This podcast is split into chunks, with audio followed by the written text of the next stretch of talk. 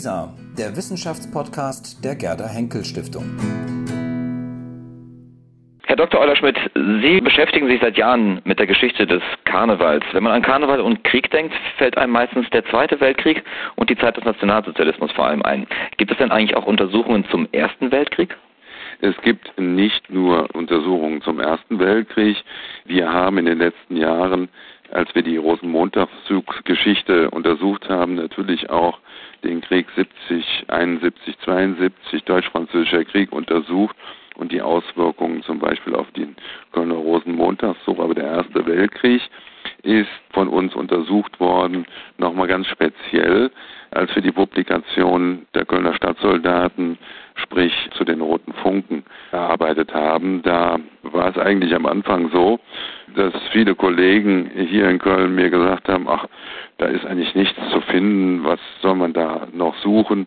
Und ich bin da ein bisschen stur geblieben und siehe da, es kam eben ein Konvolutfeld Postkarten zum Ersten Weltkrieg zum Vorschein, was sich heute mittlerweile herausgestellt hat, dass es sich dabei um einen einmaligen Bestand handelt und der wird gerade auch von uns bearbeitet. Was bilden diese Postkarten ab? Das ist ganz unterschiedlich. Also ich habe das letztens mal in einer Ausstellung hier auch thematisiert. Das kann eine Abbildung sein, die sehr belanglos ist, denn man muss ja aufpassen, dass keine Standorte verraten wurden, aber es konnte auch ganz lustig sein. Wibbelnde Funken, die 1915 an Rosenmontag in Uniform mit echten Gewehren, eben nicht mit der Knabüs, wie es bei den Funken üblich ist, sich haben fotografieren lassen, wie sie eben Stippefötche tanzen. Der Karneval, oder wenn man an den Kölner Karneval vor allem denkt zur Preußenzeit, hatte ja vor allem auch ein subversives Element. Das heißt, man hat sich über die Obrigkeit etwas lustig gemacht, hat sich vor allem über das Militärwesen lustig gemacht. Ja. Hat sich das mit dem Ersten Weltkrieg komplett verdreht, dass man eigentlich jetzt eher sozusagen ja, die Obrigkeit und das Militär eher unterstützt hat? Also, was heißt unterstützt? Man muss ja eins sehen, dass in den Karnevalszügen zum Beispiel, auch in dem, der noch 1914 stattgefunden hat, es sicherlich Persiflagewagen gab, unter anderem zur Flottenvermehrung. Und das waren aber Einzelfälle. Also wer jetzt glaubt, die Kölner hätten 1914, kurz vor Ausbruch des Ersten Weltkriegs, der ja am 4. August 1914 ausbrach, nun einen Rosenmontagszug thematisiert, wo man, sagen wir mal, nur kriegerische Motive gesehen hat. Das ist falsch meines Wissens gab es eben nur diesen einen Wagen der Flottenvermehrung, das war es dann. Alles andere waren traditionelle Motivwagen, Minnesänger, Theater 1 und Jetzt und Milchmädchen, Zinnsoldaten vielleicht noch mit einer Anspielung, aber das war es. Es haben ja keine Züge mehr stattgefunden von 1915 eigentlich bis 1926. Es war ja auch Karneval verboten, öffentlich jedenfalls. Insofern gab es auch keine Form der Persiflierung. Sie haben schon gesagt, öffentlich verboten, aber der Karnevalist an sich lässt sich ja, glaube ich, Karneval nicht wirklich verbieten.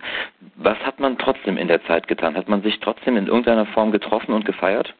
Natürlich. Also wenn Sie an die Roten Funken denken, die haben erstens mal nicht nur gefeiert, die haben auch ihre Vereinsmitglieder, die an der Front waren, unterstützt eben mit Lebensmittelpaketen und die haben eben auch immer wieder geantwortet, soweit es möglich war, auf die Briefe, auf die Feldpostkarten vor allen Dingen.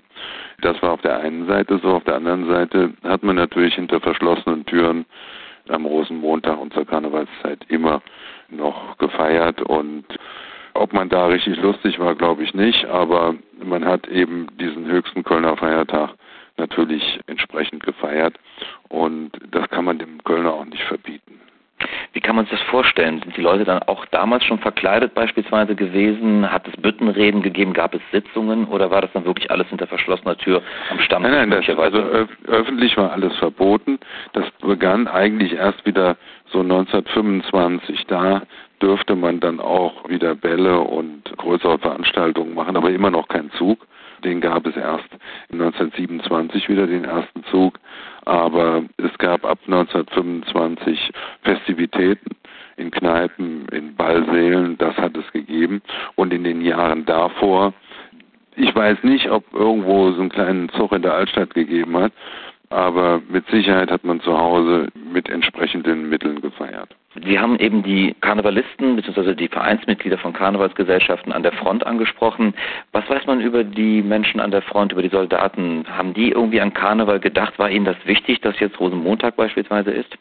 Ja, unbedingt. Also wenn Sie denken an das Foto Wibbelnde Funken, feiern 1915 an der Front Karneval, das geht ja auch aus so einem Menschen nicht raus. Wenn er eingetragenes Vereinsmitglied ist, gerade bei den Roten Funken, dann ist es ganz Natur, dass man dann am Rosenmontag auch mit Stippepfötchen an diesen Tag erinnert.